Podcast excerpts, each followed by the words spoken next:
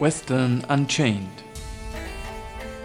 Legenden, Geschichten und Mythen aus dem wilden Westen. Mit Jörg Brümann und Sebastian Gerstl.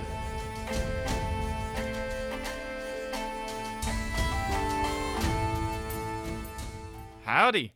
Howdy. Hallo und herzlich willkommen zu einer weiteren Folge von Western Unchained, dem Western-Podcast, wo wir über Geschichten, Legenden und Mythen aus dem wilden und alten Westen erzählen. Ich bin der Sibi Und ich bin der Jörg. und wir reden ja hier immer, wenn wir diesen Podcast ankündigen, von Geschichten, Legenden und Mythen. Und bei der Recherche für die Figur, über die wir heute reden, ist mir eines aufgefallen. Also wir kennen diese Figur, um die es heute geht, als eine eigentlich dieser ganz großen amerikanischen Volkshelden. Sollte man meinen, da gibt es nicht so viel erzählen. Das Mhm. ist einfach so eine Riesengestalt. Aber in dem Fall ist es, glaube ich, wirklich so, wenn der Verlauf der Geschichte ein ganz kleines bisschen anders gelaufen wäre, dann wäre er wahrscheinlich nicht unbedingt als dieser Western-Superheld larger than life in Erinnerung geblieben. Äh, also nach vielen Lesarten ist er wirklich das, was einem Superhelden am nächsten kommt, wenn man Wild West-Geschichten liest. Aber andererseits haben wir es hier, glaube ich, auch mit einem echten Schurken zu tun. Also wir haben es am Ende der letzten Folge schon so gesagt, hier Schurkentum und, und Heldentum liegt oft sehr nah beieinander, je nach Lesart und Betrachtungsweise. Und auch wenn viele jetzt den Namen dieser Figur kennen und sagen, ach der, ja, was gibt's denn da zu erzählen? Äh, es zeigt, dass vieles von dem, was wir allgemein zu wissen glauben, meistens unvollständig ist oder halt eben von einer sehr starken Mythen- oder Legendenbildung geprägt ist. Ich habe so das Gefühl, wir haben heute eine Figur, die ist äh, Mythos, Legende und Geschichte gleichzeitig. Kann man wirklich sagen. Also, wir reden heute von James oder wie er allgemeiner eigentlich auch eher bekannt ist, Jim Bowie. Und es geht eigentlich schon beim Namen los, denn wir sagen meistens Bowie, weil in der heutigen modernen Zeit den einzigen Bowie, den die meisten von uns kennen, ist David Bowie. Tatsächlich geht es dann scho damit schon los, weil David Bowie, der Musiker, hieß eigentlich gebürtig David Robert Jones. Aber da es bereits einen anderen Musiker mit einem sehr ähnlichen Namen gab, nämlich Davy Jones von den Monkees, mit dem er nicht assoziiert werden wollte, äh, hat sich David Bowie einen Künstlernamen gesucht und hat sich dann eben von dieser Legende, diesen, dieses Frontier- und Westernheldens inspirieren lassen und diesen Nachnamen als Künstlernamen angenommen. Und er hat halt eine Lesart oder eine äh, Sprechart verwendet, die er gemeint hat, dass richtig ist und die halt so in gewissen Volksmund gebräuchlich war und nannte sich halt David Bowie. Mhm. Es gibt aber mehr als einen Biografen und mehr als eine Quelle, die sagen, dass das eigentlich nicht richtig ist. Dass der Name eigentlich nicht Bowie gesprochen wird, sondern Bowie. Okay.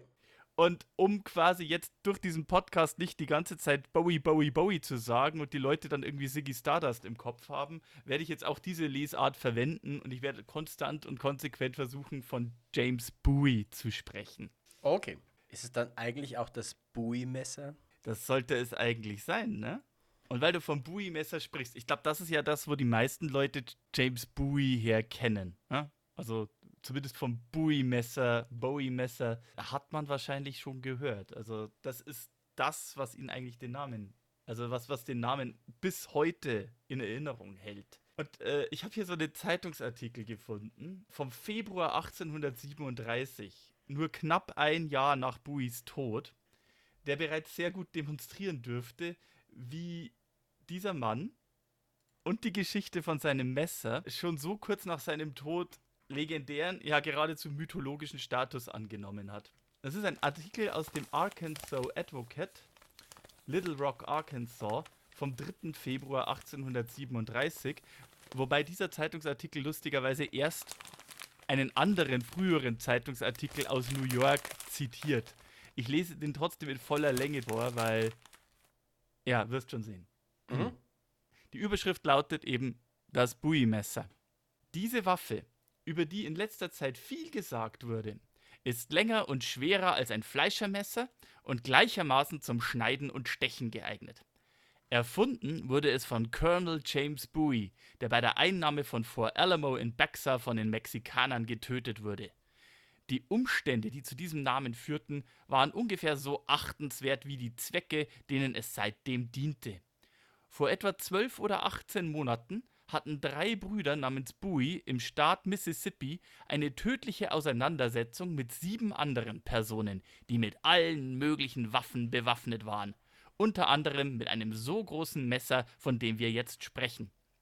Dieses wurde von den drei Brüdern so geschickt gehandhabt, dass sie den Konflikt zu ihrem Gunsten entschieden, obwohl sie zahlenmäßig unterlegen waren. Und es wurde seitdem nach ihrem Namen Bowie-Messer genannt.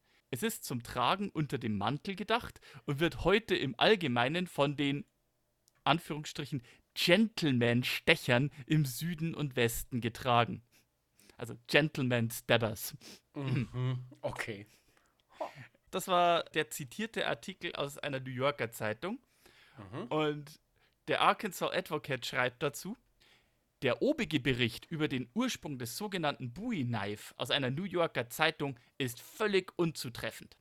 Die erste Waffe dieser Art, die eine so furchtbare Berühmtheit erlangt hat, wurde 1820 in der Gemeinde Rapides im Staat Louisiana in der Nähe der Plantage von Captain James Mulholland am Bayou Boeuf hergestellt. Sehr präzise Ortsangabe. Dieses Messer wurde nach den Anweisungen von Colonel James Bowie hergestellt, der damals unter dem Namen Big Jim Bowie bekannt war. Ursprünglich sollte es den doppelten Zweck erfüllen, Bäume von Zweigen zu befreien und als Jagdmesser zu dienen. Der Colonel trug diese Waffe fünf oder sechs Jahre lang, als der schreckliche Konflikt, der vielen noch in frischer Erinnerung ist, im Staat Mississippi stattfand. Ein Umstand, der ihm sofort einen unübertroffenen Ruf unter Amateuren gab. Da fehlt irgendwie lustigerweise ein Wort unter den Amateuren von und dann ist da ein langer Strich. Ich weiß nicht genau. Among the Amateurs of. Ich weiß nicht genau, was damit gemeint ist. Okay. Egal. Jedenfalls, der ihm sofort einen unübertroffenen Ruf gab. Der gesamte Stahl des Landes wurde sofort in Bowie-Messer umgewandelt. Der Colonel, Zitat, an sich ein Heer, zählte nie die Zahl seiner Feinde, wenn ein Kampf auf dem Spiel stand. Sein Schlachtruf war immer: Kommt, Jungs, lasst uns über sie herfallen, wir müssen siegen oder sterben. Und dies sollen seine letzten Worte an seine tapferen Landsleute Travis, Crockett und andere gewesen sein, die bei der Belagerung von Alamo fielen. Uh, das ist natürlich schon ein sehr legendärer Take. Ja, wir haben es schon richtig, wir haben berühmte letzte Worte. Wir haben hier ein, hier wird auf ein, ein, ein Event verwiesen, das allen in Erinnerung ist. Ja, Ja. aber es ist, aber es ist nicht die Schlacht von Alamo gemeint, ne? Ja, okay. Ähm, also, wir haben hier wirklich ein lustiges Zusammenspiel aus Geschichte, Legende und Mythen, denn so Teile von dem Zeug, was hier erwähnt wird, ist, ist passiert. Ja, es gab eine etwa im Jahr 1826, 27 einen schrecklich, Zitat, schrecklichen Konflikt, der dann vielen noch in Erinnerung war. Es gab natürlich Alamo. Aber die, die, der Ursprung des Bowie-Messers, auch die Geschichte stimmt nicht. Oder zumindest nicht so Aha. wirklich. Und auch, auch sonst so. Ich meine, diese letzten Worte, die Bowie in den Mund gelegt werden hier, gäbe sonst niemanden, der die bezeugt hätte. Also äh, sowohl das New Yorker Beispiel als auch die Korrektur aus Arkansas haben bestimmte Elemente, die mehr stimmen als die andere Geschichte. Also versuchen wir mal diese Geschichte genauer zu ergründen. Was wissen wir eigentlich über Jim Bowie? Wer war der Mann? Und was hat ihn eigentlich so berühmt berüchtigt gemacht, dass nur ein Jahr nach seinem Tod solche Geschichten über ihn geschrieben werden und wir heute noch eine ganz, ganz bestimmte Art von, wie würdest du es nennen, Überlebensmesser? Ja, Arbeitsmesser. Ja, Überlebensmesser, ja, doch. Also eine ganz bestimmte Messerart auf jeden Fall immer noch nach ihm benannt ist, obwohl streng genommen er sie nicht selber erfunden hat. Ja, weil, äh, also für die Leute, die nicht wissen, was ein Bowie-Messer ist, es ist ein etwas überlanges, überschweres Messer mit einer sogenannten Clip-Point-Klinge, also die quasi äh, so, so einen Bogen vorne macht, kurz vor der Spitze nochmal. Und äh, je nach Variante, die, die klassische Bowie-Messer-Variante hat eine Klinge von zwischen 23 und 25 Zentimeter Länge. Aber Mhm. fangen wir mal von Anfang an.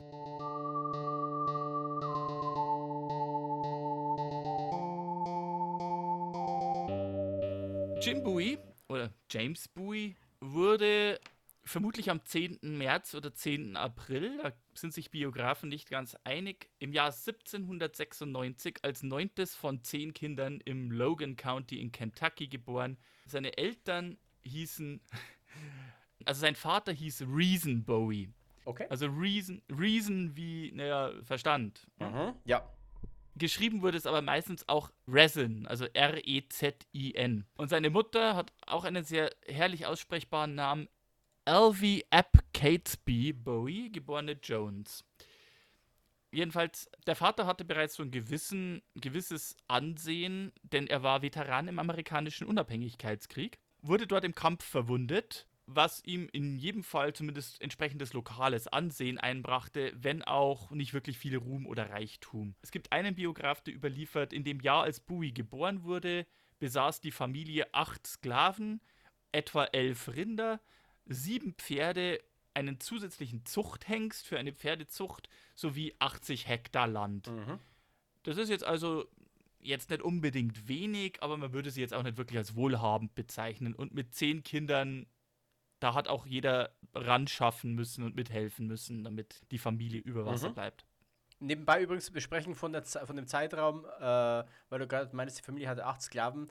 Die gesamte Lebensgeschichte von James Bowie spielt sich komplett vor dem Bürgerkrieg Mhm. ab. Ja, genau. Das darf man jetzt also auch nicht vergessen. Wir reden hier wirklich vom, vom alten, alten Westen. Also äh, James Bowie ist 1796 bis 1836. Greift da jetzt vielleicht ein bisschen vor, aber ja. Jedenfalls, Bowie blieb nicht lange in Kentucky. Als Bowie sechs Jahre alt war, im Jahr 1802, äh, ließ sich die La äh, Familie im Spanish Louisiana nieder, in der Gegend des Bushley Bayou. 1802, wir hatten es jetzt in der Folge mit der Lewis and Clark Expedition, wo wir auch vom Louisiana Purchase gesprochen haben. Louisiana war 1803 und als, als dieser Landstrich seinen Namen erhalten hat, war er französisch. Er war aber zwischenzeitlich auch an die Spanier gefallen und dieser aktuelle Staat Louisiana mit dem Stiefel hatte nicht die Form, als die USA ihn von Frankreich abgekauft hatten. Also es gab einen, einen französischen Teil von Louisiana, es gab aber auch einen spanischen Teil von Louisiana. Und generell gehörte ein großer Teil, wenn nicht sogar ganz Louisiana, zwischenzeitlich den Spaniern. Und da wird es auch so ein bisschen kompliziert, weil also nur kurz, nur kurz nachdem sich die Familie 1802 in Louisiana niedergelassen hatte, sollte das Land schon vom Spanischen wieder in den französischen Besitz übergehen und dann wiederum kurze Zeit später mit dem Louisiana Purchase ging das ganze Gebiet in das Eigentum der USA über. Und dieser Bushley Bayou, wo die Familie lebte, wurde fortan als Parish, also als Gemeinde äh, Rapids bezeichnet.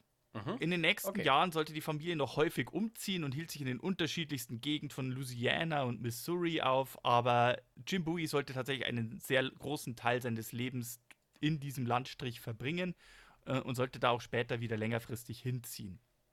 Mehr dazu später. Auf jeden Fall, das ist Mhm. diese Gegend, äh, Louisiana, auch Missouri, was zu dem Zeitpunkt noch kein Bundesstaat ist, sondern ein Territorium. Das war das, was in, den, in jenen Tagen als die Frontier bezeichnet wurde. Ne? Die westlichste Grenze der Vereinigten Staaten, dort, wo quasi Zivilisation in Wildnis übergeht und quasi diese zwei Grenzen ineinander verschwimmen. Man weiß, dass Mhm. in jungen Jahren Bowie bereits mit seinen Geschwistern zusammen sehr bei der Feldarbeit helfen mussten. Und das Ganze galt ja eben die Frontier als eine wildnisgeprägte Gegend. Und so lernten die jungen Bowie-Kinder auch bereits sehr früh jagen, Pfadfinden, also scouten und sich generell in der Wildnis zurechtzufinden. Jim Bowie selber galt bereits hier als sehr geschickt im Umgang mit dem Gewehr, mit dem Messer und mit der Pistole, beim Erlegen und Zerlegen und Häuten gefangener Wildtiere, beim Fallenstellen etc. Allerdings muss man da bereits ein bisschen aufpassen, denn naja, die ganzen Biografien von Jim Bowie wurden natürlich geschrieben, nachdem er bereits eine Legende war oder vielleicht auch während er noch eine lebende Legende war. Von daher ist das, was dem jungen Jim Bowie zugeschrieben wird, oft sehr schwer davon zu trennen, was ist da jetzt irgendwie romantisierte Erfindung oder Übertreibung und was ist Wahrheit. So habe ich zum Beispiel mindestens einen Verweis gefunden, der sagt, der jugendliche Bowie war dermaßen furchtlos, dass er von einem gleichaltrigen Native, der in Louisiana ansässig war, gelernt haben soll, wie man eigenhändig in den Sümpfen Alligatoren mit einem Seil fängt und fesselt. Mit nicht mal 15 Jahren. Okay. Ähm, Zwischenfrage. Wir hatten ja schon diverse Male Native-Stämme in verschiedenen Teilen der USA. Also ich erinnere mich an die Natives in Alaska und Ähm, den Trail of Tear haben wir Ja. angesprochen und bei der Lewis and Clark Expedition kamen welche vor. Welche Native-Stämme finden wir denn in Louisiana Mhm. zu der Zeit? Also es gibt diverse Native-Stämme in Louisiana in der Zeit, wobei man da tatsächlich bereits sagen muss, die Franzosen hatten, bevor das Ganze in den Besitz der USA ging, schon sehr ähm, naja, äh, gewalttätige Auseinandersetzungen mit den Indigenen geführt und bestimmte Stämme waren schon sehr dezimiert. Am stärksten vertreten zu diesem Zeitpunkt waren Choctaw und Caddo. Caddo speziell in, in Spanish Louisiana. Aber es gab durchaus noch andere indigene Stämme in der Zeit, die vielleicht heute auch nicht mehr so geläufig sind, weil die damals schon relativ dezimiert waren. Da gab es zum Beispiel die, bitte entschuldigt meine Aussprache, ich weiß nicht unbedingt, wie das in der Native Tongue gesprochen wird, die Huma oder Houma, H-O-U-M-A, die es auch heute noch gibt. Und in der Gegend gab es auch ganz wenige vom Stamm der Natchez oder von den Tunica biloxi. Wobei von letzteren gab es eine Zählung aus dem ganz frühen 19. Jahrhundert, wo jemand schätzte, dass es gerade mal nur noch 25 Vertreter von Indigenen gab, die sich als Tunica biloxi identifizierten. Und so versprengt dürfte es da auch noch durchaus andere Stämme gegeben haben, zumindest von dem Landstrich Louisianas, von dem wir gerade sprechen. Übrigens nochmal ein kleiner Exkurs, weil wir die ganze Zeit davon sprechen. Louisiana ist ja das Land des Bayou. Und Bayou ist ein äh, typischer Ausdruck, bezeichnet vor allem stehende oder langsam fließende Gewässer und im Speziellen hier in dem Fall diese sumpfartigen Gebiete, die wir um das Mississippi-Delta eben in ganz Louisiana haben und die sehr, sehr prägend für die Landschaft von Louisiana auch sind. Und auch für die ganze Kultur. Ne, also man kennt vielleicht den Song von Creedence Clearwater, Down in the Bayou, und in, diversen Musikstücken kommt das Wort auch vor äh, und zeigt quasi, wie, wie prägend diese Landschaft auch für die Kultur ist.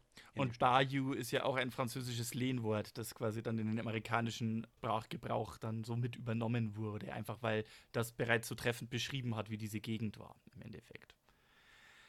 1814, nach einem offiziellen bundesweiten Aufruf von Andrew Jackson höchstpersönlich, der später ja Präsident der Vereinigten Staaten werden sollte und der sich einen Ruf in dem Krieg von 1812 gegen England gemacht hat. Der Krieg von 1812, der von 1812 bis 1815 dauerte. Und von dem die meisten Leute gar nicht wissen, dass es ihn gab. Und der aber für, die, für das Selbstverständnis und die Prägung der Vereinigten Staaten extrem wichtig war. Jedenfalls im Jahr 1814, als Jim Bowie gerade 18 geworden ist, äh, meldeten er und sein jüngerer Bruder Reason Jr. sich zur Armee, um eben gegen die Briten kämpfen zu können. Bis es aber so, soweit war, dass sie mit der Musterung und der Grundausbildung fertig waren und sie dann endlich in New Orleans eintrafen, um einem Regiment zute- zugeteilt zu werden, war der Februar 1815 angebrochen und der Krieg war schon beinahe wieder vorbei. Das heißt, die Bowie-Brüder wurden zwar noch offiziell in die Armee eingezogen, aber sahen nie einen Kampfeinsatz.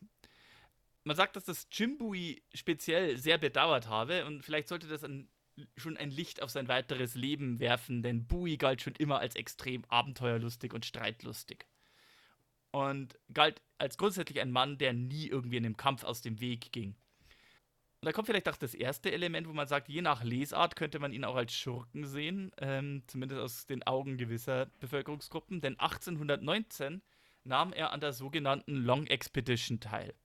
Das war so eine Gruppe von Filibustieren, so zwischen 150 und 300 Leute, je nach Quelle, die zu diesem Zeitpunkt laufenden Unabhängigkeitskrieg von Mexiko gegen Spanien nutzen wollten, um nach Texas zu ziehen und den damals noch Neuspanien bzw. Ne Mexiko zugehörigen Bundesstaat als unabhängige Republik auszurufen und für die Vereinigten Staaten zu requirieren. Okay. Jim Bowie zog da im Sommer 1819 mit runter und ließ sich da auch zwischenzeitlich in Nacogdoches nieder. Ließ die Gruppe der Long Expedition aber nach relativ kurzer Zeit hinter sich und kehrte nach Louisiana zurück. Gerade noch rechtzeitig, bevor die Flibustiere von spanischen Truppen aufgerieben und komplett zerschlagen wurden. Wir sollten das also aber uns noch für später merken, denn das war der erste von mehreren Anläufen, wo sich amerikanische oder angelsächsisch-stämmige Anglos in Texas niederlassen wollten, um das unabhängig von dem mexikanischen Gebiet zu machen. Da klingelt vielleicht bei einigen Leuten schon was. Mhm, ja. Jedenfalls, um nochmal anzuschließen an die Armeezeit von Jim Bowie. Also nachdem die Miliz aufgelöst wurde, ließen sich Jim und Reason Jr., sein jüngerer Bruder, das zehnte von zehn Kindern der Bowie-Familie, und mit dem er immer sehr eng verbunden bleiben sollte, wieder in der Gemeinde Repeats, äh, also im Repeats Parish in Louisiana nieder. Dort hatte er eine ganze Reihe von unterschiedlichen Jobs. Unter anderem war er Holzfäller und man erzählt, dass er quasi in die Bayous oder in die Wälder gezogen ist, mit seinem Bruder Holz gehackt hat, die dann in den Missouri geworfen und so den Fluss aufwärts hat treiben lassen. Mhm. Allerdings, kurz bevor ihr Vater, Reason Senior, 1820 starb, einige Jahre vorher, hinterließ der alte Mann seinen beiden jüngsten Söhnen aus der ja, aus dem Besitz der Familie Bowie zehn Sklaven und auch zehn Pferde, um ihnen die Möglichkeit zu geben, ihr eigenes Land zu bewirtschaften und quasi eine Plantage oder halt Ländereien selber aufzumachen und quasi nicht einfach nur kleine Lohnarbeiter zu sein, sondern halt wirklich Landbesitzer. Zu diesem mhm. Zeitpunkt, wir sind hier 16 Jahre nach dem Louisiana Purchase und der Westen der USA ist schon ein bisschen weiter erschlossen worden, siehe Lewis und Clark Expedition und dergleichen sah Louisiana einen gewaltigen Zustrom an Siedlern. Und wo viele Siedler reinkommen in ein Land, das vorher nicht besiedelt war, warum sollte es vor 200 Jahren anders sein wie heute? Da mhm. kommen sie, die Gelände- und die Grundstücksspekulanten. Ja. Die quasi okay. Land, Land, kaufen, entwickeln und zu mehr Geld wieder weiter veräußern wollten. Und Jim und Reason Jr. kamen auf die Idee, eben ihr Glück als Grundstückseigner und vor allem als Landspekulant zu versuchen und reich zu werden. Mhm, Allerdings okay. als äh, ehemalige Holzfäller mit gerade mal zehn Sklaven und zehn Pferden ausgestattet, da hat man nicht so viel Startkapital. Sie brauchen also erstmal Geld. Klar. Und deswegen suchten sich die Bowie-Brüder einen ganz besonderen Geschäftspartner und sie kamen auf eine sehr interessante Geschäftsidee. Okay.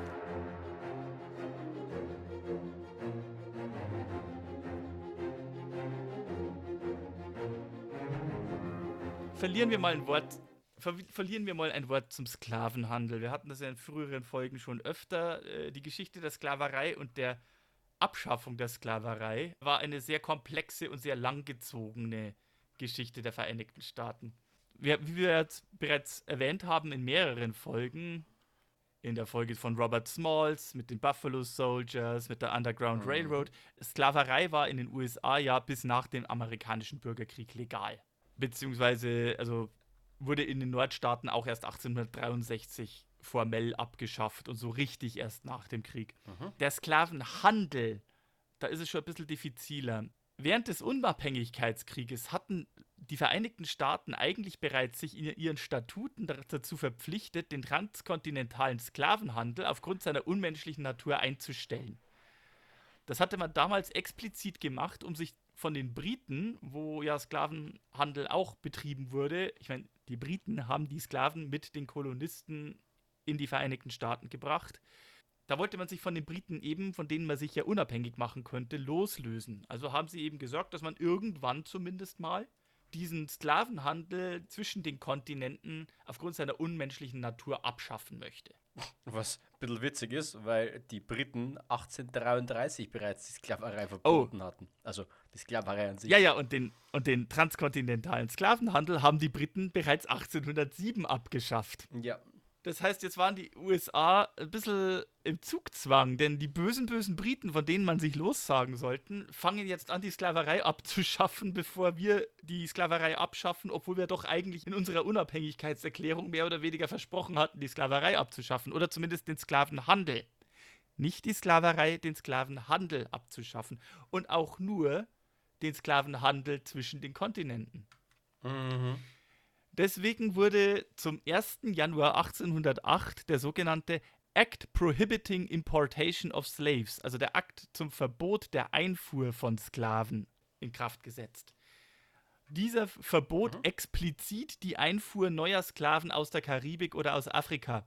Wohlgemerkt, nicht den Handel mit einheimischen Sklaven, also nicht den Handel mit Sklaven, die bereits im Land sind oder deren Nachkommen, die ja in einen Sklavenstatus geboren mhm. werden und deswegen als Skla einheimische Sklaven weiterveräußert werden können, sondern nur der Import neuer Sklaven ins Land. Mhm. Ähm, zu jener Zeit gab es aber in den Karibikstaaten noch äh, diverse französische oder spanische Sklavenhändlerschiffe und, und entsprechend halt eben auch Schmuggler. Mhm. Das Gesetz war auch noch sehr schlecht formuliert, dieser Act Prohibiting Importation of Slaves. Denn um Schmuggel bekämpfen zu können, wurde ein Passus eingeführt, der es quasi erlaubt, dass wenn Sklaven von einem Schmuggel- oder Sklavenhandelsschiff stammen und das aber den Behörden gemeldet wird und die bei einer Zollstation abgeliefert werden, dann wurden die dort abgelieferten Sklaven öffentlich versteigert und als Incentive, solche Sklaven von Sklavenschiffen zu melden, erhielt derjenige, der die Sklaven ablieferte, Hälfte der bei der Versteigerung erzielten Summe. Ah, das klingt also so, als wäre es ein Geschäftsmodell gewesen, Schmugglern die Sklaven abzunehmen, sie offiziell zu melden und dafür auch noch Kohle zu kassieren. Und genau das haben die Bowie-Brüder gemacht, denn sie gingen eine Partnerschaft mit einem berüchtigten Piraten ein, einem Mann namens Jean Lafitte. Oh, Jean Lafitte. Ah, super. Ja, ja, kennst du kennst Jean Lafitte ein bisschen besser. Ja, Jean Lafitte, äh, berühmter Pirat, ursprünglich, der Name verrät schon Franzose, ähm, die ausgewandert sind und er ist in die neue Welt nach Hispaniola und hat dort dann eine Karriere als Pirat begonnen. Mhm. Und hat sich vor allem auf, auf äh, das Überfallen von Sklavenschiffen, soweit ich weiß, auch spezialisiert. Richtig, also ich meine, er war, er war äh, sehr, obwohl er französischstämmig war, war er, wie es halt für so einen Piraten üblich ist, äh, nicht sonderlich wählerisch, wer gerade seine Verbündeten oder seine Feinde sind. Er hat 1814 im äh, Krieg von 1812 für die USA die Seerouten von England ausspioniert, hat aber dann später im Spanisch-Mexikanischen Krieg, wo die Mexikaner quasi für ihre Unabhängigkeit gekämpft haben, für die Spanier pioniert und hat da auch Amerikaner an die Spanier verpfiffen, also US-Amerikaner an die Spanier verpfiffen, hat aber spanische Sklavenschiffe überfallen und hat dann die Sklaven in die Vereinigten Staaten geschmuggelt. Also der war nicht sonderlich wählerisch, was da seine Partner und seine Ziele waren. Ja. Und dieser Jean Lafitte hatte 1818 rum bereits eine, eine Basis auf Galveston Island. Das ist so eine Düneninsel unmittelbar vor der texanischen Küste, etwa 50 Meilen südöstlich von Houston ähm, oder 230 Meilen eben vom Parish Rapids in Louisiana entfernt. Und wie du schon so gut vermutet hast, der Ablauf und die Partnerschaft, in die Buis mit Joe Lafitte eingegangen sind, war in etwa wie folgt. Die Buis kamen nach Galveston, was damals ja noch Spanisch war und bald mexikanisch werden sollte, also mexikanisch unabhängig werden sollte, und kauften in Galveston von Lafitte afrikanische Sklaven, die er vorher selber von spanischen Sklavenhändlersschiffen oder französischen Sklavenhändlersschiffen gekapert hatte. Sie brachten diese Sklaven dann von Galveston nach Louisiana, wobei ihnen wahrscheinlich geholfen hat, also entweder hat ihnen Lafitte bei der, beim Schmuggeln nach New Orleans geholfen mit falschen Frachtpapieren oder es kam ihnen einfach zugute, dass, dass sie ja Sklaveneigner waren und dann erstmal bei dem Transport zumindest behaupten konnten, so diese paar Sklaven, die gehören schon ihnen. Mhm. In Louisiana angekommen, brachte dann einer der beiden Brüder die Sklaven direkt zu einer Zollstation und meldet sie als von Schmugglern erbeutete Ware. Mehr war nicht nötig dafür. Also er musste nicht angeben, irgendwie wo genau das mhm. war und von welchem Schiff die standen. Nee, es hat gereicht zu sagen, das stammt von einem Schmugglerschiff und ich liefere die jetzt ab. Wenn dann die Sklaven versteigert wurden, kaufte der andere Bruder diese auf der Versteigerung ein. Und weil er ja mhm. wusste, dass der Bruder, der die Sklaven abgegeben hatte, die Hälfte des Kaufpreises per Gesetz ja wieder zurückbekommt, konnten sich die beiden Brüder auch erlauben, ein bisschen höher zu gehen bei diesen Versteigerungen. Und so gehörten also diese Sklaven, die sie von Texas nach Louisiana geschmuggelt haben, jetzt offiziell ihnen, mit Brief und allem, und mhm. konnten im Inland weiterverkauft werden. Oh. Das heißt, okay. meistens brachten die beiden die Sklaven dann noch weiter nach Osten, also nach Kentucky oder Arkansas, wo halt deutlich höhere Preise erzielt wurden. Und so nach verschiedenen Quellen lief das Geschäft recht gut und die Bowie-Brüder verdienten allein damit etwa 65.000 US-Dollar. Okay. Das sind inflationsbereinigt? 1,4 Millionen, so ungefähr. Okay, das, das ist ordentlich. Ja. Dieses Geld steckten die beiden dann in die Grundstücksspekulation, wie ja schon angekündigt, und auch in den Aufbau einer eigenen Musterplantage. Reason Jr. verkaufte diese Musterplantage im Jahr 1831. Da zählte dann diese Plantage 65 Sklaven, die nur für diese Plantage zuständig waren. Also das war dann doch beachtlich. Und die beiden Brüder verkauften sie für 90.000 Dollar. Bereinigt okay. das jetzt nicht mehr von der Inflation, aber da merkt man schon, also. Ja, da, die haben ordentlich Kohle mhm. Die Sache war halt nur die, äh, wir haben es in der Lewis und Clark Folge ja schon erwähnt, der Louisiana Purchase war ja auch mit Unklarheiten über den exakten Grenzverlauf begleitet. Teilweise, ich sagte es ja bereits, beanspruchte Spanien einige Stücke Land von dem, was dann der Staat Louisiana werden sollte, für sich. Der exakte Grenzverlauf wurde erst im weiteren Verlauf der 1820er Jahre geklärt.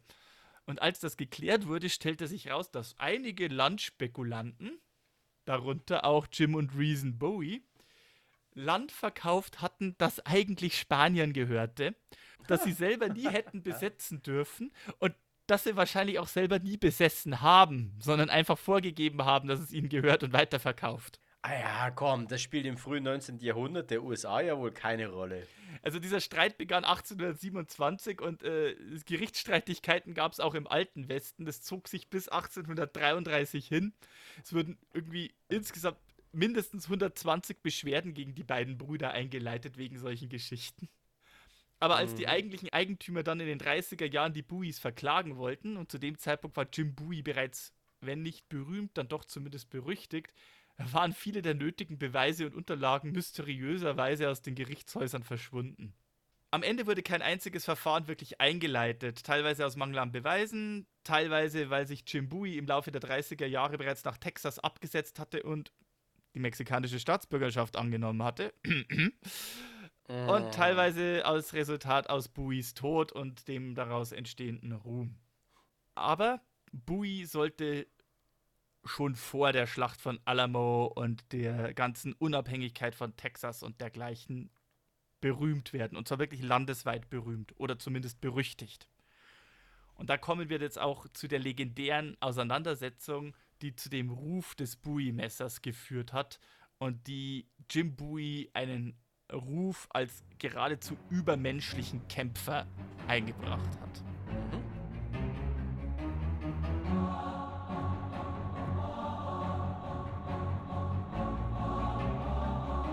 Denn aufgrund ihrer ganzen Tätigkeiten waren die Bowie-Brüder im Rapids Paris.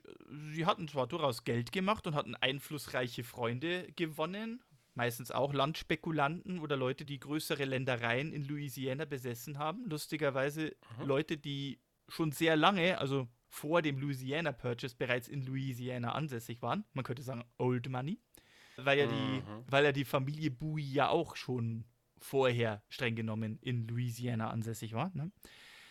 Aber sie hatten halt mindestens ebenso viele Widersacher und Feinde eben auch. Wir sind hier in einer Zeit, wo Familienfäden an der Tagesordnung waren. Die gehörten zum guten Ton bei bestimmten Familien, könnte man fast sagen.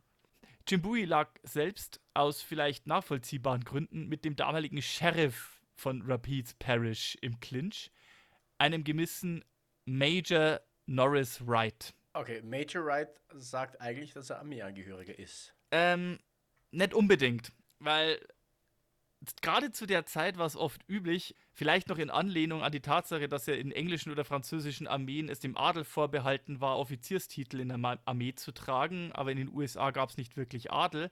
Aber irgendwie so ein bisschen was von der Denkweise schien erhalten zu bleiben, denn es war üblich, Leute, die einen gewissen gesellschaftlichen Rang haben oder einen gewissen Stellenwert oder halt einfach entsprechend reich und einflussreich sind, mit Militärtiteln zu bezeichnen. Das heißt, es ist davon auszugehen, dass Major Norris Wright, der ein Bankdirektor war und als Sheriff, man meint meistens, Sheriff ist irgendwie eine Art von Gesetzeshüter, äh, das trifft zwar bis zu einem gewissen Grad zu, aber, aber überwiegend Aha. war er für das Eintreiben von Steuern in der Gegend zuständig. Und dementsprechend war quasi der, der Major wohl eher so ein Honorartitel, um seine Bedeutung in der Gegend zu unterstreichen. Ähm, sowas sollte später auch noch gemacht werden. Ich meine, äh, Buffalo Bill zum Beispiel, der wurde später ja auch meistens als Colonel William Cody bezeichnet, obwohl er eigentlich nie offiziell einen Titel in der Armee hatte, also einen, einen, ja, okay. einen Offiziersrang hatte in der Armee, schon gar nicht einen Colonel.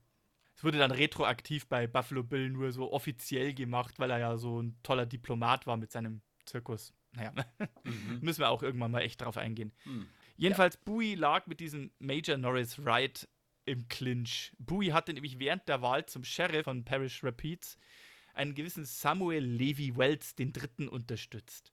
Einen äh, Angehörigen einer sehr reichen und einflussreichen und eben alteingesessenen Familie in Louisiana.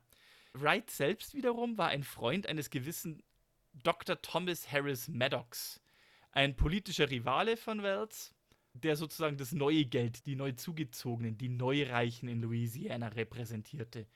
Und dementsprechend waren sich die Maddox-Familie und die Wells-Familie Spinnefeind. Ich habe eine Quelle gefunden, das wird vielleicht manchen Leuten hier nicht sagen. Jörg, dir wird es definitiv sagen. Ich habe eine Quelle gefunden, die bezeichnen die Wells und die Maddox als die Hatfields und McCoys von Louisiana der 1820er Jahre. Oh ja, die, äh, also für euch da draußen, Hatfields und McCoys sind Familienclans aus den Appalachen oder waren, die eine ewig lange Familienfehde ausgetragen haben, weswegen es in den USA heute noch das Sprichwort gibt, die sind sich Feind wie die Hatfields und McCoys. Mhm, Da sagt man nicht, die sind sich wie Katz und Hund, die sagen sich, äh, die sind sich wie Hatfields und McCoys. Müssen wir eigentlich einmal eine Folge zu machen. Ja, Das könnte sich lohnen, ja. Naja, jedenfalls, Wells hatte auch Bowie wahrscheinlich nicht ganz zu Unrecht, sie diese ganzen komischen äh, Landspekulationen, die die Bowie-Brüder gemacht haben, mal einen Kredit verweigert, um Land kaufen zu können. Mhm.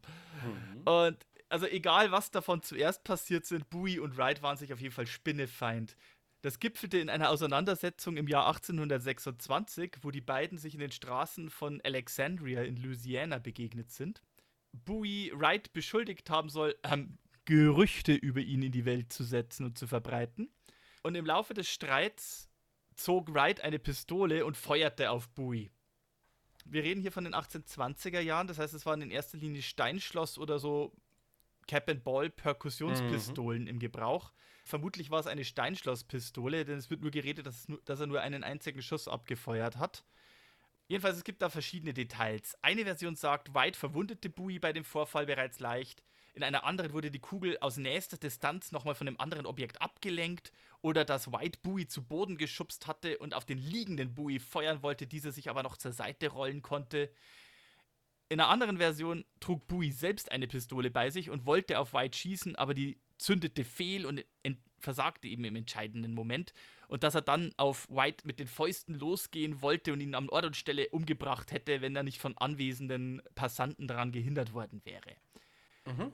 Nicht ganz klar, was aus diesen Details alles zutreffen mag. Hier kommen wir wieder in die Legendenbildung. Aber was Fakt ist oder was zumindest verschiedene Biografen und Historiker erarbeitet haben, ist, eine Folge aus dieser Begegnung war, dass Bowie, weil er auf Schusswaffen nicht mehr ver äh, vertraute, fortan beschloss, ein Messer bei sich zu führen, um beim nächsten Mal, wenn sowas passieren sollte, besser vorbereitet zu sein. Okay. Mhm. Ja, macht, äh, er- ergibt einen gewissen Sinn, weil man muss auch bedenken, diese Steinschlosswaffen waren für ihre Zeit auch noch vergleichsweise unpräzise, Mhm. weil die normalen Steinschloss, also es gibt Flinten und Musketen und Musketen hatten keine Züge, weswegen die Kugel auch einfach bloß grob in die Richtung flog. Die Flinten waren ein bisschen präziser, aber die Pistolen waren eher äh, vom selben Typ wie die Musketen. Und dann kam noch dazu, du musstest ja für jeden Schuss die Pulverladung vorbereiten. Wenn die zu stark war oder zu Ja. schwach, wenn die zu stark war, konnte die Waffe fehlzünden. Und wenn es zu schwach ist, kommt halt das Geschoss viel zu schwach aus dem Lauf raus und richt, richtet keinen Schaden an. Das Pulver kann nass werden und deswegen die Waffe fehlzünden. Da können verschiedene Sachen anfallen. Also diese Waffen waren sehr fehleranfällig. Ein Messer, naja, auf ordentlich geschmiedeten Stahl ist nun mal Verlass. Und du hast ja das Bowie-Messer, wie wir es heute kennen, ja bereits beschrieben. Das ist so ungefähr 50 cm lang, besitzt so eine 23 bis 25 cm lange und etwa 4 cm breite Klinge, konkav gewölbte Hecht- bzw. Clip-Point-Klinge. Und tatsächlich, Klingen dieser Art gab es in Europa bereits im 18. Jahrhundert. Die wurden vorwiegend als Arbeits- oder Jagd- oder Fischermesser verwendet. Und auch in Louisiana dieser Tage, also auch, auch Anfang des 19. Jahrhunderts, gibt es bereits sehr ähnliche Messer, die von Trappern oder von Seeleuten verwendet wurden. Ich meine, klar, du musst öfter mal eine Schlinge losschneiden, du musst öfter mal einen Ast zurechtschneiden, du musst äh, auch, das muss auch zum Aufschneiden und Häuten von Tieren geeignet sein, dass du deswegen ja auch diese leicht spitze gewölbte Klinge, dass du quasi unter die Hautschicht fahren kannst und dann versuchen kannst, das Fleisch von der Haut zu trennen. Das heißt, Klingen dieser Art gab es in der Zeit schon. Eine sehr ähnliche Klinge, allerdings ohne diesen Entenschnabel, also diesen Clip vorne, war zum Beispiel in der Zeit der sogenannte Arkansas Toothpick. Mhm. Äh, selbe Länge, allerdings beidseitig geschliffen, aber, aber von der ganzen Grundart sehr ähnlich. Das Bowie-Messer an sich hat eigentlich nur zwei Eigenschaften, die es von den Messern aus dieser Zeit und auch wie sie in Europa oder auch auf spanischen Schiffen in den 1820er Jahren recht verbreitet waren, hat zwei ungewöhnlichere Eigenschaften. Das eine ist, am Klingenrücken hat sie kurz vor dem Griff eine Kerbe, die oft auch als spanische Kerbe bezeichnet wird, weil man das eben von spanischen Seefahrtsschiffen kennt. Da gab es viele Quellen und viele selbsterklärte Messerkämpfer, die sagen, diese Kerbe, die ist eine Parierhilfe, dass wenn eine andere Messerschneide daran abgleitet, dass die da gefangen werden kann. Dafür ist die Kerbe viel zu flach. Diese Kerbe dient eher als Laufhilfe, zum Beispiel zum Führen und Zuschneiden von Seilen. Ne? Haben wir ja so gehabt. Mhm. Ja. Aber was definitiv an, an Buis Messer und am Bui-Messer per se einzigartig war oder ungewöhnlich war für die Zeit, war, dass dieses Messer mit einer Parierstange ausgestattet war. Das war eine Parierhilfe. Mhm. Ich meine, moderne Versionen des Bowie-Messers haben keine Parierstange, die haben einen einfachen runden Handschutz. Aber es gibt Fotos von James Bowie aus den 1820er und 80er, 30, 1830er Jahren, wo er sich mit seinem Messer hat ablichten lassen und da kann man sehr deutlich eine Parierstange erkennen an diesem, ja, an diesem Messer, das manche schon fast als ein kleines Schwert bezeichnen würden. Mhm, ja, bei der Länge. Naja, ich meine, alles andere, alles im Allen inklusive Griff ist das Ding 50 Zentimeter lang. Und es schaut auch sehr äh, mhm. martialisch aus. Wie gesagt, es ist ein bisschen schwer, weil die Bowie-Brüder, äh, da komme ich noch dazu. Aber tatsächlich hatte wohl nicht Jim Bowie selbst die Idee für das Messer, sondern sein jüngerer Bruder Reason hat quasi für ihn dieses Messer bestellt entweder bei einem Schmied namens Jesse Clift oder bei einem Schmied namens Snowden. Da gehen auch unterschiedliche Mitglieder der Familie Bowie haben in späteren Jahren unterschiedliche Sachen erzählt. Ähm, aber die heute geläufigste Version ist, dass Reason Jr. das Messer in Auftrag gegeben hat und anschließend Big Jim Bowie geschenkt hat. Und es sollte auch gerade mal mhm. noch nicht mal ein Jahr dauern.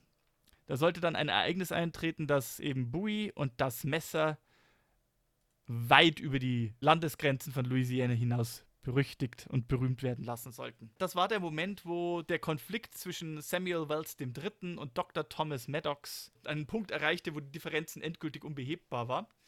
Und so einigten sich die beiden Herrschaften, angesehene Kerle, auf ein Duell.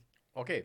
Jetzt waren Duelle in dieser Zeit bereits eigentlich illegal. Was aber so bestimmte Gentlemans, vor allem draußen in der Frontier, wo das Gesetz oft weit weg ist oder länger braucht, bis äh, irgendjemand beim Gericht irgendwas meldet, manchmal so ein bisschen ignoriert wurde oder so.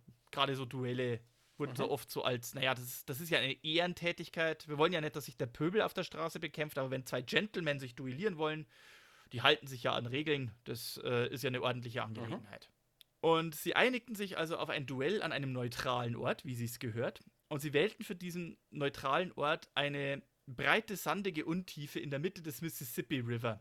Grund hierfür war, dadurch, dass das quasi eine Sandbank mitten im Fluss war, haben sie argumentiert, liegt es ja außerhalb der Ortschaft von Alexandria und außerhalb der Landesgrenzen von Louisiana und damit auch außerhalb der Zuständigkeit der örtlichen Strafverfolgungsbehörden sozusagen. Also, ne, ist mitten mhm. im Fluss, kümmert keinen, können wir uns frei duellieren ist nicht zutreffend. Es gibt sowas wie Distanzregelungen in den Fluss hinein und so weiter, aber egal, ist für die Geschichte irrelevant. Sie meinten, das ist ein guter Ort, also haben sie sich auf einer Sandbank im Mississippi duelliert. Mhm. Zu diesem Duell erschienen insgesamt zwölf Personen. Die beiden Duellanten, dann deren Sekundanten, ein Major George McWhorter für Sam Wells III. und ein Colonel Robert A. Crane für Dr. Maddox.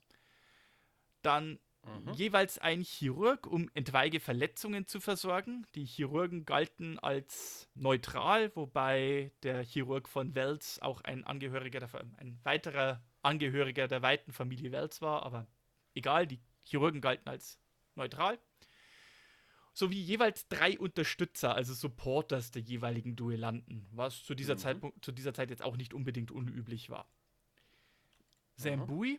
Ja. Das muss man übrigens dazu sagen, weil du sagst, zu dieser Zeit unüblich. Bei Western-Duell denken wir immer, ne, High Noon, staubige Straße, zwei Leute, die ihren Revolver möglichst schnell ziehen und wer zuerst, wer als zweites zieht, aber am schneller schießt, ist erstens äh, hat nur Notwehr begangen und zweitens gewonnen. Ähm, diese Quick Draw Duelle sind aber erst in den 1860ern wirklich aufgekommen und waren auch gar nicht so verbreitet, wie man dachte. Das heißt, äh, zur Zeit von Jim Bowie ist es eher noch ein traditionelles äh, Pistolenduell, wie man es vielleicht auch aus Filmen aus der Regency-Zeit in Europa. Zum Beispiel, ja. Also, äh, wie, wie, du schon sagst, so ein Duell auf offener Straße, idealerweise High Noon und wer zuerst zieht und wer als Zweiter zieht und trifft und Notwehr begeht, sozusagen. Wild Bill Hickok hat lustigerweise so ein Duell geführt. Das ist auch, soweit ich weiß, das erste dokumentierte Quick Draw. Richtig. Ähm, aber das Duell, das Wells und Maddox geführt haben, das so auf dem britischen oder irischen Code Duello wahrscheinlich zurückgeführt hat.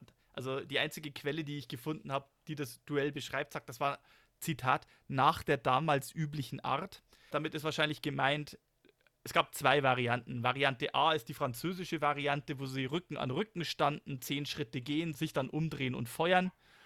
Das war es wahrscheinlich nicht. Stattdessen standen die beiden wahrscheinlich in einem fest abgemachten Abstand gegenüber und feuerten je zweimal aufeinander mit einer längeren Pause zwischen den Schusswechseln. Da gibt möglicherweise auch einer ein Signal und dann wird geschossen. Man kann aber auch freiwillig auf den Schuss verzichten, weil man so ein Ehrenmann ist. Mhm. Also am Mittwoch, dem 19. September 1827, trafen sich auf jeden Fall Wells und Maddox, begleitet von ihren Sekundanten und Unterstützern, etwa um die Mittagszeit. Ha, High Noon haben wir trotzdem auf einer Sandbank, ja in der Nähe des Ortes Natchez in Mississippi, halt mitten im Fluss auf der Sandbank.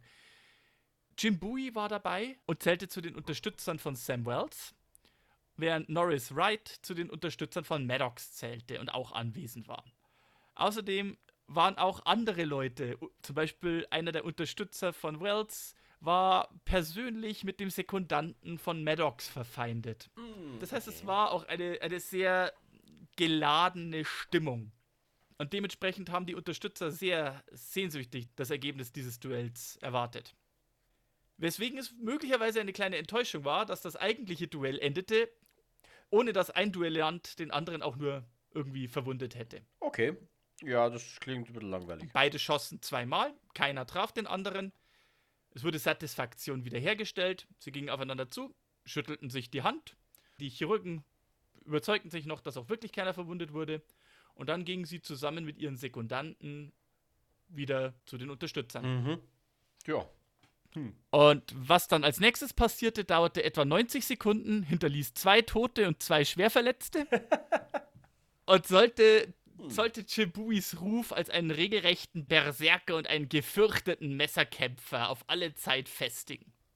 Weil, wie bereits erwähnt, nicht nur Bowie und White hatten einen eigenen Konflikt, sondern auch andere Unterstützer untereinander. Nachdem also das Duell vorbei war, soll ein General Samuel Cuny, einer der Unterstützer von Sam Wells III.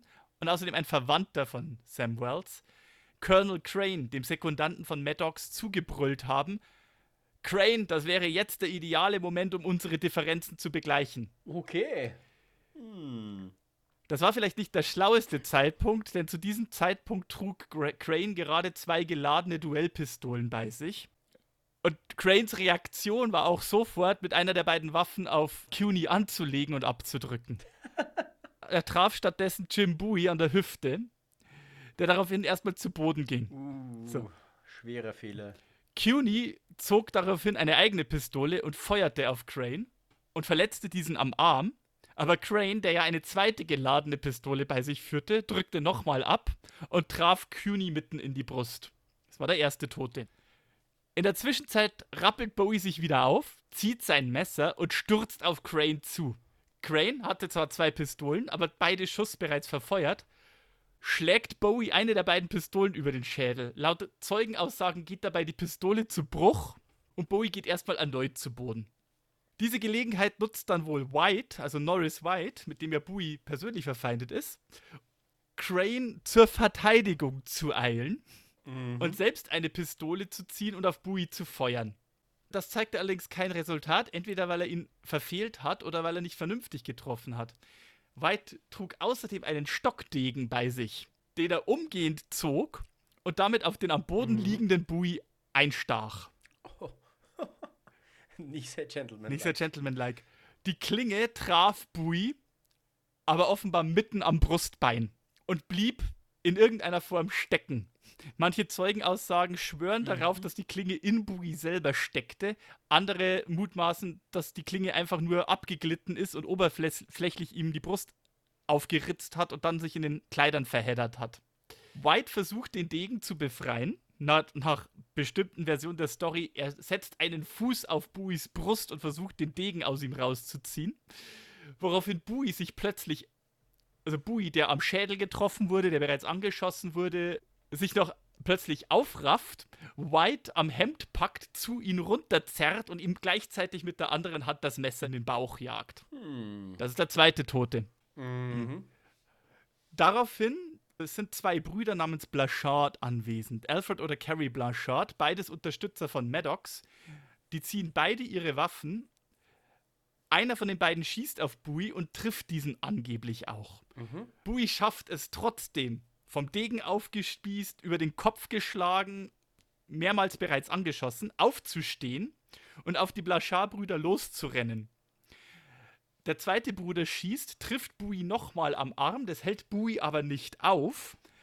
Und Bowie attackiert Alfred Blanchard mit seinem Messer und verletzt ihm so schwer am Unterarm, dass er ihm einen Teil aus dem Unterarm raushackt. Das ist oh. eine sehr bleibende Verletzung, die ihn auch wirklich Zeit seines Lebens prägen sollte. Mhm. Daraufhin feuert der andere Carrie-Bruder nochmal auf Bowie, was aber kein Resultat zu zeigen scheint.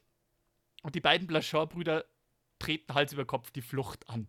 Ja, würde ich auch. Bei dem wütenden Bowie, der offensichtlich nicht umzubringen ja, ist. Grad. Also, kurze Auseinandersetzung. Also, es gab sieben ortsansässige Zeugen, die das Ganze beschrieben haben. Möglicherweise waren noch mehr da es könnten Sklaven noch anwesend gewesen sein, die wurden aber wohl in den Zeitungsberichten nicht mitgezählt.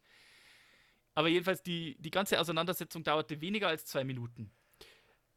Zwei Tote, Samuel Cuny und Norris Wright.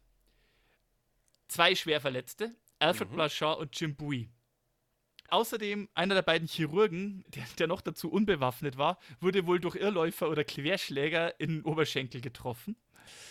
Und ansonsten gab es ein paar oberflächliche Verletzungen angeblich soll dann das mhm. Crane, also der Sekundant von Maddox, der ja diese, diesen ganzen Reigen mit seinem Schusswechsel eröffnet hat und Bowie als ersten angeschossen hat, soll geholfen haben, Bowie aufzuheben und wegzutragen. Und Bowie bedankte sich bei mhm. ihm angeblich mit den Worten: Colonel Crane, ich glaube nicht, dass Sie mich unter diesen Umständen hätten erschießen dürfen. ja. Okay. Ähm, aber also es wird resümiert, also es waren mehr als es waren sogar mehr als zwei Ärzte anwesend, denn unter den Unterstützern war noch mindestens ein weiterer Arzt. Und die Berichte gehen ein bisschen auseinander, aber je nach Bericht hatte Bowie entweder zwei Schusswunden, sieben Stichwunden und eine Kopfverletzung durch den Pistolenschlag, der wohlgemerkt die Pistole gebrauchsunfähig gemacht hat.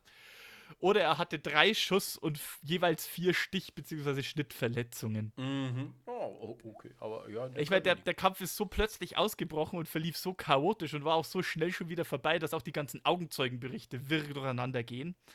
Dieser mhm. Ablauf, den ich gerade geschildert habe, ist der wahrscheinlichste, der noch rekonstruiert werden konnte. Aber Fakt ist, Bui wurde mehrmals von Kugeln getroffen und er überlebte nicht nur, sondern er tötete, während Kugeln um ihn rumflogen, einen Mann und verletzte einen anderen schwer mit einem Messer. Er brachte ein Messer in eine Schießerei mhm. und er kam als Sieger daraus raus. Entsprechend sensationell nahmen die Zeitungen diese Geschichte auf. Und dieser Kampf, der als der Sandbar Fight, also der Kampf auf der Sandbank bekannt werden sollte, wurde in Zeitungen im gesamten Bundesgebiet verbreitet. Mhm. Und die Bowie-Brüder, die haben das durchaus ausgeschlachtet. Also Reason Bowie fing dann an, Bowie-Messer an Freunde und Geschäftspartner zu verschenken. Jim Bowie lässt sich bei der Presse, man kennt ja oft diese Wildwest-Fotos von Cowboys, die ihre Pistolen auf der Brust tragen. Ne? Mhm. Jim Bowie, es gibt Fotos von ihm in einer sehr ähnlichen Geste, wo er sein Messer entsprechend auf der Brust trägt. Ne? Mhm. In Missouri und Louisiana fangen Leute an, in Zeitungsinterraten Messerkampf zu unterrichten im Bowie-Stil. Okay. Spätestens im Laufe der 30er Jahre tauchen Bowie-Knives oder Bowie-Style-Knives dann auch in Zeitungsinseraten auf. Mhm. Als Jim Bowie 1830 bei einem bekannten Waffenschmied aus Arkansas, einem Mann namens James Black, ein neues, verbessertes Messer fertigen lässt, fängt dieser umgehend an, Kopien davon als quasi offizielle Bowie-Messer landesweit zu vermarkten. Mhm. Und noch während seinen Lebzei Lebzeiten wurde dann dieses Modell dann auch von unzähligen Herstellern kopiert und verkauft, sodass dann irgendwann Bowie-Messer als äh, hier dieser General Store äh, hat sogar Bowie-Messer im Sortiment ausgezeichnet, die dann bis in die unterschiedlichsten Territorien rumverkauft werden und sogar aus Übersee importiert werden. Okay. Was meinst du, wo der bekannteste und am häufigsten vertretene Hersteller von Bowie-Messern herkam? Ich kann mir irgendwie vorstellen, es ist Spanien oder so. Nein, aus Sheffield. Sheffield! Oh, ab, von den bösen Briten. Ab 1850 sitzt dann ausgerechnet die Briten, die wirklich in Massenware Bowie-Messer in die Vereinigten Staaten schicken und dort verkaufen. Aus bestem Sheffield-Stahl, wohlgemerkt. Mhm. Ja, ich fasse das Weitere noch kurz zusammen, denn wir sind schon ordentlich in der Zeit. Mhm. Bowie ist da bereits eine lebende Legende. Im Januar 1830 geht er allerdings nach Texas. Grund hierfür dürften die drohenden Verfahren wegen seiner Landgeschäfte in Louisiana sein, unter anderem. Er lässt mhm. sich in San Antonio de Bexar nieder, damals meist als Bexar geläufig, heute besser bekannt als San Antonio. Und will mhm. dort weitermachen, wo er in Louisiana aufgehört hat. Er will Landspekulant werden. Dabei hilft Bowie, der in Louisiana aufgewachsen ist, spricht fließend Spanisch. Er spricht auch fließend Französisch und angeblich auch noch eine vierte Sprache, vermutlich irgendein Native-Dialekt. Mhm.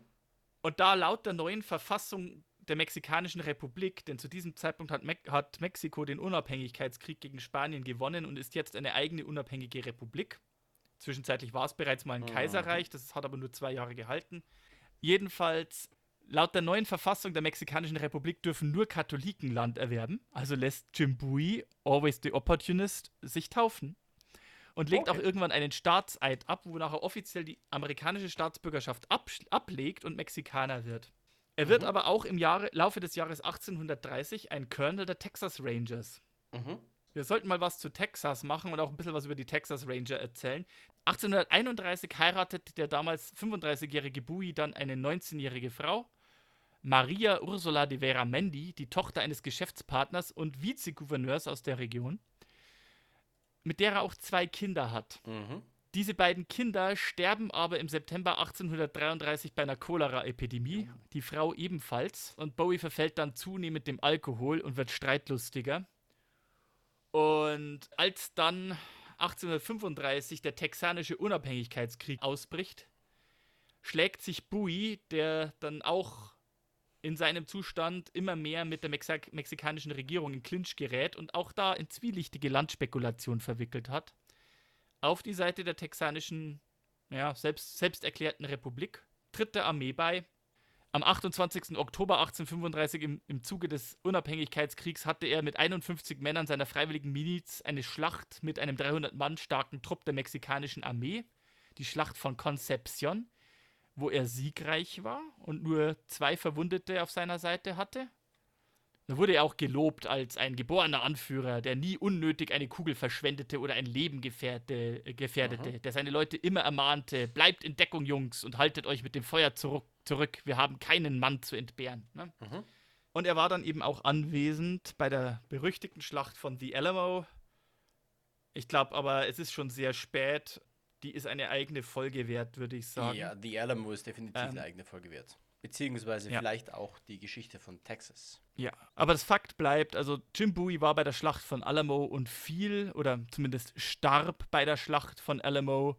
Und von diesem Zeitpunkt an sollte quasi dieser bereits zu Lebzeiten berühmte Mann quasi eine richtige Legende werden der dann auch vom texanischen Staat, als dann Texas unabhängig wurde, entsprechend geehrt und gewürdigt wurde und spätestens dann wurde er zu einem Volks- und Nationalhelden. Dementsprechend ist das auch der Grund, warum quasi Bowie nicht als der Sklavenschmuggler und schurkische Grundstücksspekulant in die Geschichte eingegangen ist, sondern als der regelrechte Berserker, den Kugeln nicht aufhalten können und der der gefürchtetste Messerkämpfer in drei Bundesstaaten war. Mhm. Wow. Ja, legendäre Figur. Legendäre Figur. Mythische Figur fast. Also ja. das Messer ist es zumindest, das einen ziemlichen Mythos begleitet. Mhm. Oh ja, definitiv.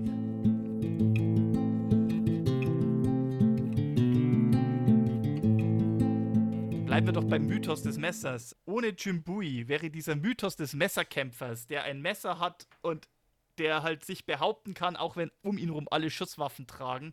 Diesen Mythos würde es ohne diese Geschichte vom Sandbar-Fight schlicht und ergreifend Mhm. nicht geben. Und dementsprechend eine Figur wie Britt, der Messerkämpfer, also dargestellt von James Coburn im Film Die glorreichen Sieben, Mhm. den gäb's nicht.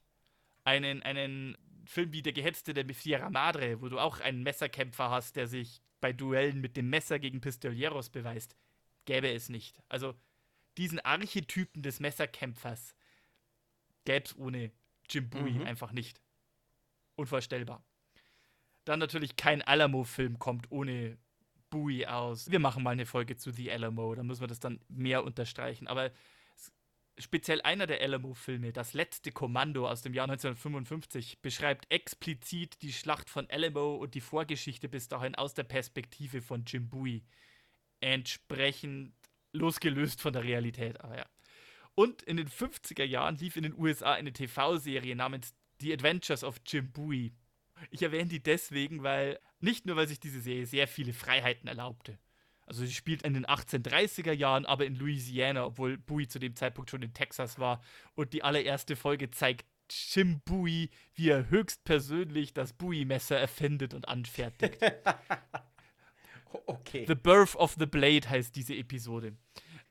Und ich, ich erwähne diese Serie auch nicht, weil sie es auf 76 Folgen brachte, auch wenn das durchaus auch nicht schlecht ist für eine Serie, die in den späten 50er Jahren lief, 56 bis 58.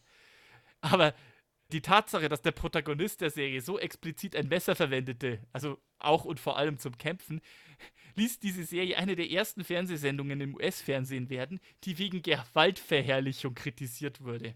Okay. Ich habe hier Ja. das Zitat eines Rezensenten, der schreibt: Es wäre ratsam, wenn Eltern junge Zuschauer vom Fernseher fernhalten, wenn diese Show läuft. Mhm. Okay. Es ist deswegen bemerkenswert, weil bis dahin Western-TV-Serien eigentlich so mehr als was für Kinder betra- und Jugendliche betrachtet wurden. Ja, ja, und vor allem ist ja auch, es widerspricht ja auch unserem Klischee der Amerikaner, ne? Also Waffen und Gewalt ist okay, äh, Sex und Drugs nicht. Schießereien sind klasse, aber ein Messer, uh, ein Messer ist okay, gefährlich. Ja, okay. Mhm. Ja. Ich meine, schau dir Jim Bowie an. ja, und es ist ja auch die National Rifle Association und not, nicht die äh, National Arms Association. Richtig. Okay. Na gut, wir schweifen ab. Äh, genug Sozialkritik für heute. Ähm, Ja, genau. Aber auf jeden Fall, ja, das, das ist Jim Bowie ähm, nachhaltig bis heute. Also er, er, wird, er wird immer noch in den USA als einer der großen Frontiersmen und Volkshelden verehrt. Also was hat er beeinflusst? Ich glaube, das könnte man gar nicht wirklich zählen. Äh, ja, also wenn, wenn man über legendäre Figuren der USA spricht, dann ist ne, äh, Jim Bowie, Davy Crockett, vielleicht noch, Der ja auch in Alamo ja genau, vielleicht noch Paul Bunyan, der ja wirklich eine Legende ist. Mhm. Aber ja, kann man auf jeden Fall in die legendären Gestalten da einreihen. Auf jeden Fall. Auf jeden Fall. Jim Bowie sollte auf jeden Fall so der Archetyp werden und so ein bisschen, auch wenn er für seine Messerkampffähigkeiten bekannt wird, so ein bisschen der Vorläufer von den Revolverhelden, wie sie dann ab spätestens den 1860er Jahren so Mhm. richtig berücht, berühmt berüchtigt Ja. wurden. Wenn ihr noch weitere Fragen habt zu Jim Bowie oder zu, äh, Bowie. Wir reden nicht, wir reden nicht über David Bowie. Falls ihr, falls ihr noch, äh, noch mal hören wollt, wie der Name wirklich ausgesprochen wird, oder ob ihr Fragen habt zu seiner Zeit äh, in Louisiana als äh, Sklavenhändler oder zu anderen Komplexen, oder wenn ihr eigene Themen habt, schreibt uns eine E-Mail an. Wenn ihr mehr über das Alamo wissen Ja, wollt, genau. genau. Schreibt uns die E-Mail an westernunchained.gmail.com. Äh, wir freuen uns natürlich auch einfach über Lob und äh, Kritik. Haben wir irgendwas falsch ausgesprochen oder wisst ihr irgendwas, was wir nicht wussten? Äh, schreibt uns, wir freuen uns. Und ansonsten, ja, Sibi, das, die, das nächste Mal, wir haben ja quasi uns selber ein Thema vorgelegt. Mhm, wir, haben, wir haben tatsächlich, ich meine, wir nehmen diese Folgen zwar im Voraus auf, aber wir haben tatsächlich in den Kalender geguckt und haben festgestellt, dass Western Unchained jetzt bald mit der nächsten Folge ein Jahr alt wird. Mhm. Kam zu glauben, wir machen es jetzt schon ein Jahr. Ja, Wahnsinn. Und äh, da haben wir uns gedacht, ja gut, um das Einjährige zu feiern, müssen wir irgendwo eine ganz besondere Folge machen. Mhm. Und wir reden ja immer sehr viel über, was eben diese Geschichten inspiriert haben, speziell in der Form von Medien und Filmen und so weiter. Und ich habe ja auch gerade so ein bisschen was geschildert, wie wurden eigentlich die Western-TV-Serien in den 50er Jahren aufgenommen. Und, und ich meine, ein Western, wie er heute im Kino ist, ist doch irgendwie nicht so ganz dasselbe wie ein Western, der in den 60ern oder 40ern oder 20ern gedreht wurde. Ja. Und äh, in der Folge mit der Eisenbahn hatten wir es ja auch. Also die ersten Western-Filme, die entstanden sind, sind ja irgendwo noch in der Zeit des Westens entstanden. Die sind sehr nah beieinander. Also haben wir uns gedacht, greifen wir mal ein bisschen weiter und wir erzählen die Geschichte des Western-Films von den Anfängen noch in der Wildwestzeit bis heute. Sehr schön. Bin gespannt. Ja, ich auch. Und ansonsten, ich hoffe, ihr könnt es kaum erwarten, so wie wir. Und bis dahin wünschen wir euch guten Morgen, guten Abend, guten Tag, wann immer ihr das hört und einen, eine gute Zeit. Bleibt fest im Sattel, Leute, und äh, geht nicht mit dem Messer aufeinander los. Es ist es nicht wert. Chao, chao.